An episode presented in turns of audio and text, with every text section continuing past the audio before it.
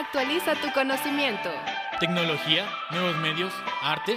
Así es, todo a tu alcance en un solo programa. Entretenido, veraz y sobre todo directo al grano. No pares de actualizarte. Empieza tu día bien informado. Noticias al día, un espacio trabajado especialmente para ti con información veraz, auténtica y confiable. Estamos complacidos de poder informarte.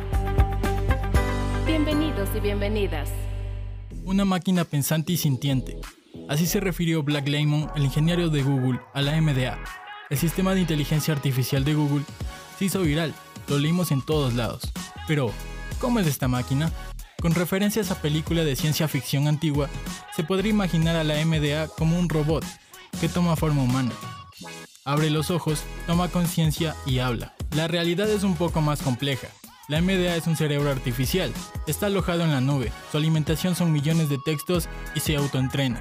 La MDA fue diseñado por Google en 2017 y tiene como base un transformer, es decir, un entramado de redes neuronales artificiales profundas.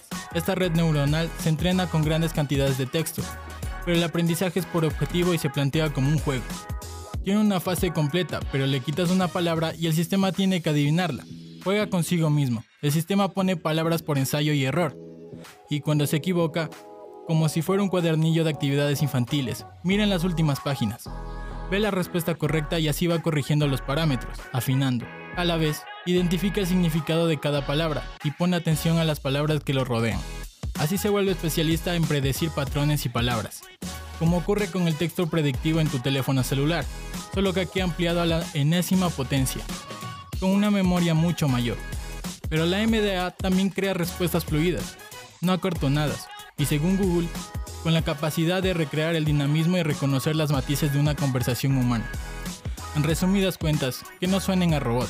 Esta fluidez es uno de los objetivos de Google, tal y como indican en su blog de tecnología. Y la consiguen, dicen, fijándose en que las respuestas sean de calidad, que sean específicas y que haya interés. Para que tengan calidad, deben tener sentido. Por ejemplo, si le digo a la MDA, he empezado a tocar la guitarra, debería responder algo relacionado a esto y no cualquier cosa sin sentido. Para que cumpla el segundo objetivo, no debería contestar un está bien, sino algo más específico, como ¿qué marca de guitarra te gusta más? Y para que el sistema de respuestas que muestren interés, perspicaces, ya iría a un nivel más elevado como por ejemplo, una Fender Stratocaster es una buena guitarra, pero la red espacial de Brian May es única. ¿Cuál es el secreto para dar respuestas con ese nivel de detalle? Como decíamos, se autoentrena. Después de leer billones de palabras, tiene una capacidad extraordinaria para instruir cuáles son las palabras más adecuadas en cada contexto. Para los expertos en inteligencia artificial, Transformers, como la MDA, han supuesto un hito, porque permiten un procesamiento de información de textos muy eficiente y han producido una auténtica revolución en el campo de procesamiento del lenguaje natural. Otro de los objetivos en el entrenamiento de la MDA, según Google, es que no cree contenido violento o sangriento, que no promueva calumnias o estereotipos de odio hacia otros grupos de personas, o que contengan blasfemias, según contemplan en su blog sobre la inteligencia artificial. También se busca que las respuestas estén basadas en hechos y haya fuentes externas conocidas. Con la MDA estamos adoptando un enfoque comedido y cuidadoso para tener más en cuenta las preocupaciones válidas sobre la imparcialidad y la veracidad. Sostiene que el sistema ha pasado por 11 revisiones distintas de los principios de AL, junto con una rigurosa investigación y pruebas basadas en métricas de clave de calidad, seguridad y la capacidad del sistema para producir declaraciones basadas en hechos. ¿Cómo se logra que un sistema como la MDA no tenga sesgo ni mensajes de odio? La clave es seleccionar con qué datos y con qué fuentes textuales se le alimenta. Pero no es sencillo. Nuestra forma de comunicarnos refleja nuestros sesgos y a su vez las máquinas los aprenden. Es difícil eliminarlos de los datos de entrenamiento sin quitarles representatividad. Es decir, pueden aparecer sesgos.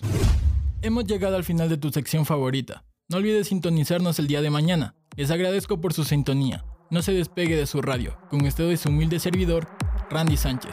Hasta la próxima.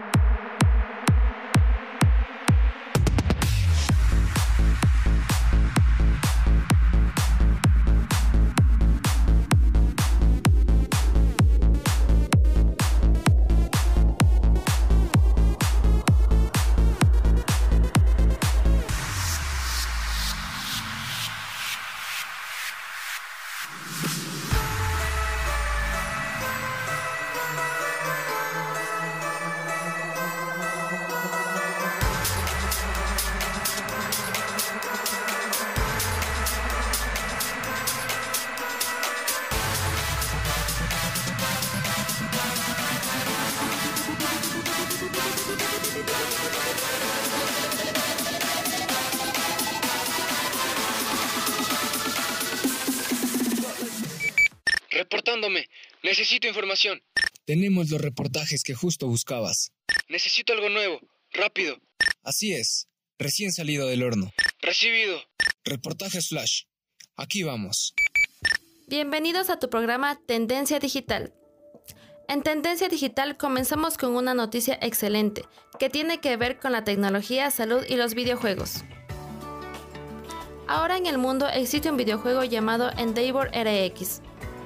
El software fue desarrollado en conjunto con neurocientíficos y está diseñado para estimular y mejorar las áreas del cerebro, que tienen un papel clave en la función de la atención. Se ha convertido en el primer juego de esta clase aprobado por la gestión de drogas y alimentos estadounidense para su uso en el procedimiento de trastornos por déficit de atención e hiperactividad en chicos. El videojuego solo está disponible con receta médica en los Estados Unidos. La iniciativa es que se entrene a un infante con trastorno por déficit de atención para mejorar algunas labores y a la vez desconocer distracciones, con un algoritmo informático que mide su funcionamiento y personaliza la complejidad del juego en tiempo real. Una vez que los doctores lo recetan, a los papás del niño se les envía un enlace de la activación que es necesario previo al juego. Qué excelentes noticias nos traen los nuevos medios tecnológicos y sus avances. Y de momento, esto es todo. No se olviden que tendrán más noticias en nuestras próximas emisiones. Soy Mayerly Santín. Hasta una próxima oportunidad.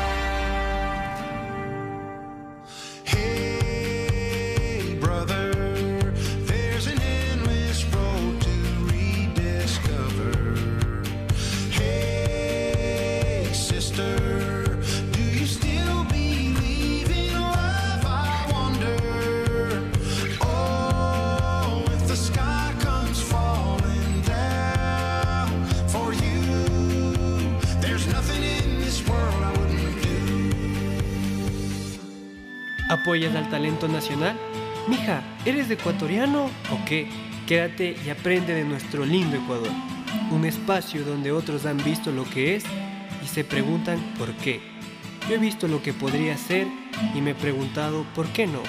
Música, esculturas, pinturas, artesanías y más, mucho, mucho más. El arte lava del alma el polvo de la vida cotidiana.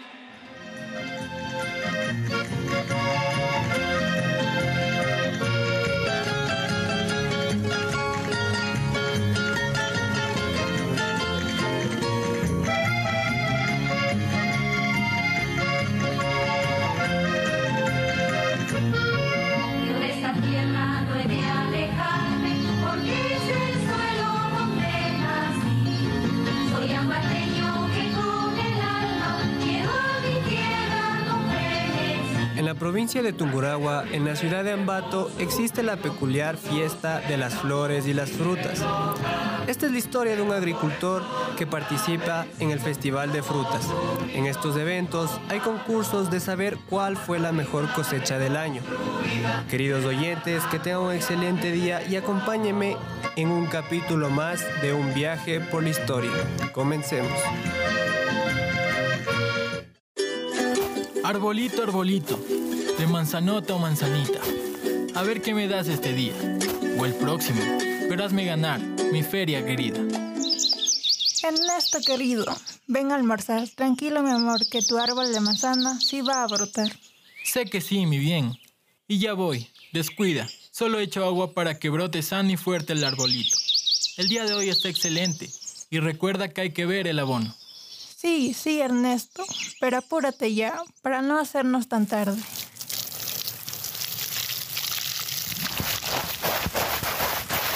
Ernesto y Alicia son una pareja de agricultores muy humildes. Están emocionados por la feria del próximo año y un tanto ansiosos por su árbol, pues no hace mucho que lo plantaron. Pero va por buen camino. Su tronco ya se lo ve grande y pronunciado. Lo que les preocupa es que aún no brotan hojas ni ha dado frutos. En el centro de la ciudad, esta linda pareja se dirige a comprar elementos que los ayuden para su arbolito. Apura mujer, toca ver eso rápido. Luego nos quedamos sin bus. Toca ir a la cooperativa a sacar dinero. Camine, camine. Ya va, no te olvides que hay que inscribirnos en el concurso. Después de hacer sus compras para sus cultivos, Ernesto se lo ve un poco indeciso de participar, ya que ha sido tanto el esfuerzo para que su árbol brote, pero no ha sucedido. En cambio, Alicia se la veía emocionada y convencida. Nota que Ernesto está inquieto e inseguro y decide hablar con él. Nota que estás preocupado. Ni siquiera fuimos a inscribirnos. ¿Sucede algo? Alicia, seamos sinceros. Ha sido tanto tiempo para que el árbol emerja nos tomó tres años. Se lo ve fuerte y robusto, pero sus hojas y frutos aún no salen. Creo yo que es mejor abandonar este sueño y seguir con nuestra vida normal. Ernesto, mírame. Empecemos en esto juntos. Desde el primer día, si este árbol demora es porque de seguro es especial. Recuerda que su germinación dura más de cinco meses. Se supone que se demora menos tiempo. Ya nos metimos en esto en vida. Si no quieres seguir, lo terminaré yo. Última parada. Pinjo, señores. Servidos. El día para estos dos campesinos había terminado. Se fueron a su casa y Ernesto ni siquiera regresó a ver su árbol.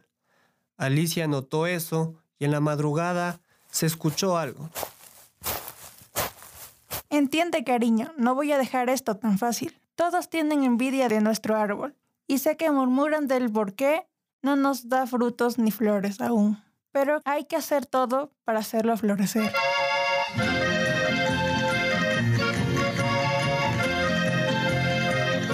Alicia se amaneció, cuidando al árbol, hablándole, regándolo, colocando su abono y vitaminas, mientras que Ernesto se dio cuenta de que su esposa no estaba.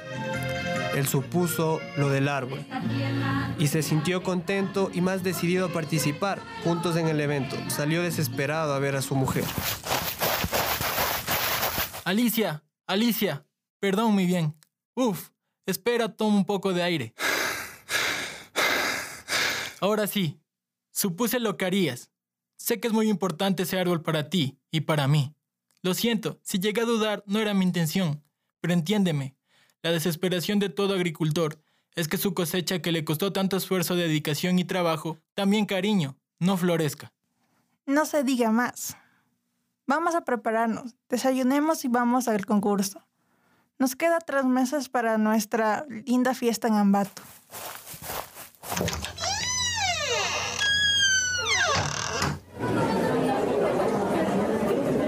Alicia, junto con Ernesto, se fueron para el centro de la ciudad a inscribirse al concurso que con tantas ansias lo esperan. Desde ese día, tienen contados los meses para hacer lo imposible en ese árbol. Ver a don y doña Tizalema. He oído de su árbol. Sé que es espléndido, pero se lo aprecia como una película de terror. No tiene ni flores ni frutos. Yo los puedo inscribir tranquilamente, pero es su cuestión si quedan mal en el concurso. Sin duda serán la burla. Tienen tres meses. Un inspector irá la última semana a ver el fruto que tanto nos restriega que ganará. Si no tienen nada, la multa es de 500 dólares. Hay gente a la que sí le pasan cosas buenas de verdad. Ahora largo. Ernesto y su mujer salieron furiosos del lugar. No mencionaron ni una sola palabra pero en vez de sentirse tristes o desmotivados, se enfocaron aún más en su objetivo. Confiaban en sí mismo y en su árbol de manzanos. La cuenta regresiva empezó y se los vería en tres meses.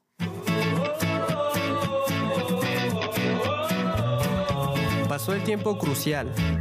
El manzano de Ernesto ya había producido frutos, pero eran muy, muy pequeños quedaba una rama con un solo espacio. Desde que empezaron a cuidarlo, no sabían por qué no salía ni un fruto en ese lugar. El día de mañana llegaría el inspector y la manzana que presentarían no se veía tan grande como lo había prometido Ernesto. Esa misma noche se sentaron al lado de su manzano y notaron una estrella fugaz. Se tomaron de las manos y pidieron un deseo.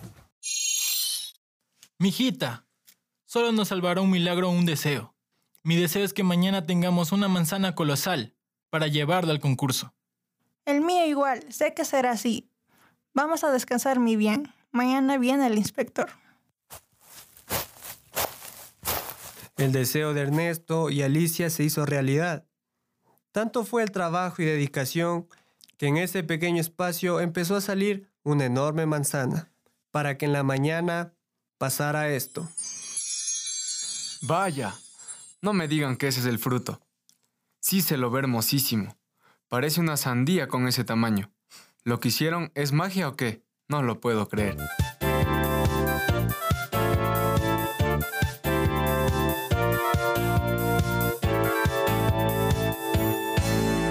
Ernesto y Alicia se abrazaron, lloraron de la felicidad, pues ese pequeño deseo se les hizo realidad. Fue un día maravilloso para este par de tórtolos, pues llevaron su fruto tan pronto como pudieron y dejaron a todos boquiabiertos. Los jueces calificaron, pues no solo era la manzana de Ernesto, hubo peras, mandarinas, claudias, entre otros frutos. Hubo un desfile de flores, majestuoso. Como era de suponerse, la manzana de Ernesto salió triunfadora y el premio económico fue de mil dólares. Cabe aclarar que el esfuerzo y la dedicación nos ayuda demasiado en el día a día. Y cuando uno siente que no pueda más, es bueno tener momentos de creer en sí mismo. Mirar al cielo y pedir con toda la fe que mañana será mejor. Su servidor se despide al sonido de esta hermosa canción que tengan un excelente día y esto fue un capítulo más de un viaje por la historia.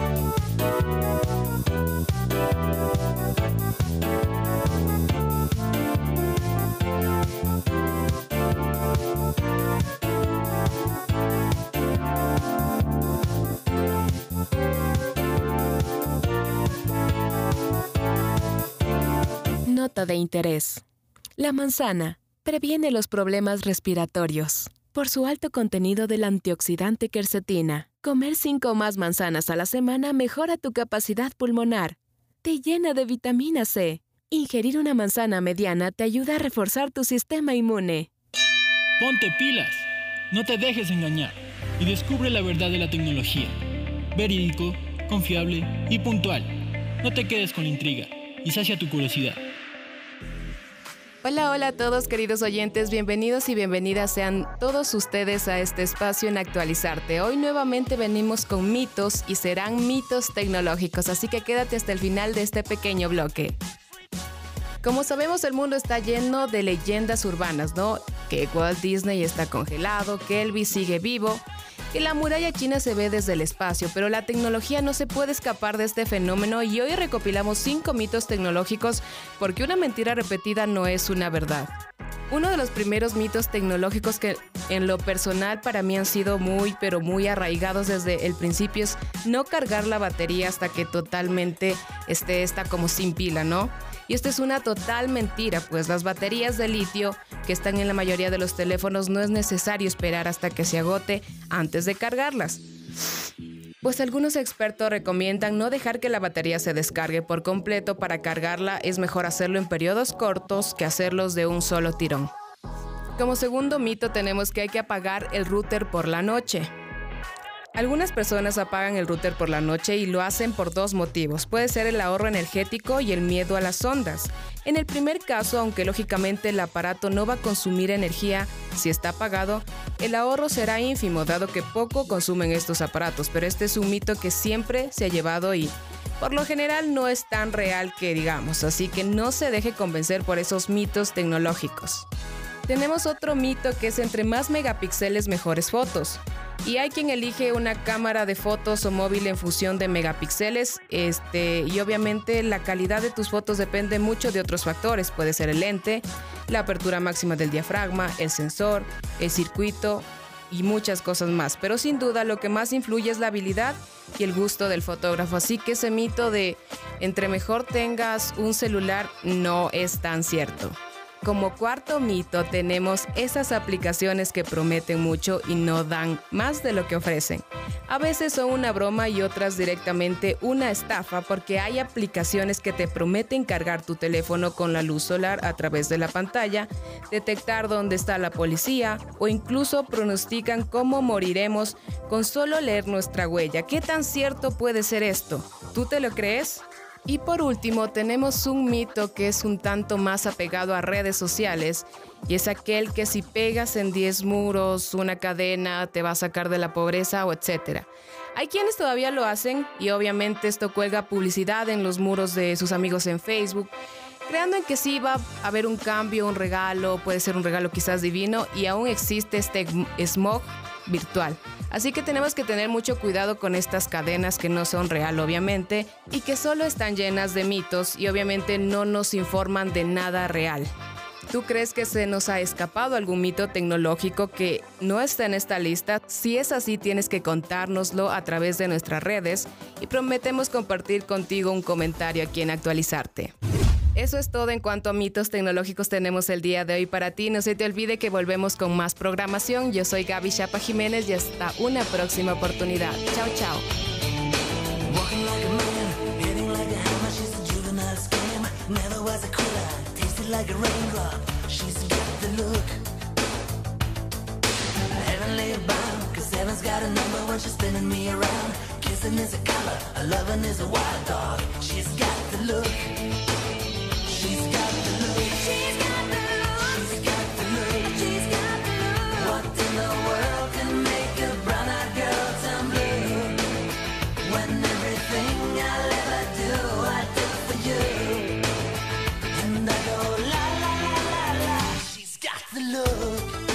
Bueno oyentes, eso ha sido todo por el día de hoy en Actualizarte.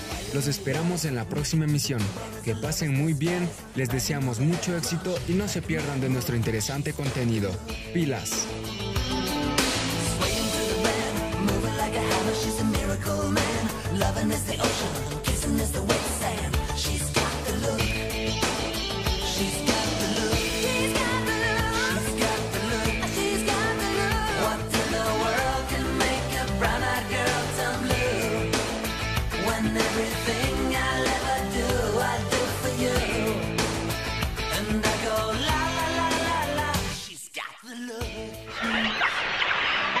Actualiza tu conocimiento. Tecnología, nuevos medios, arte.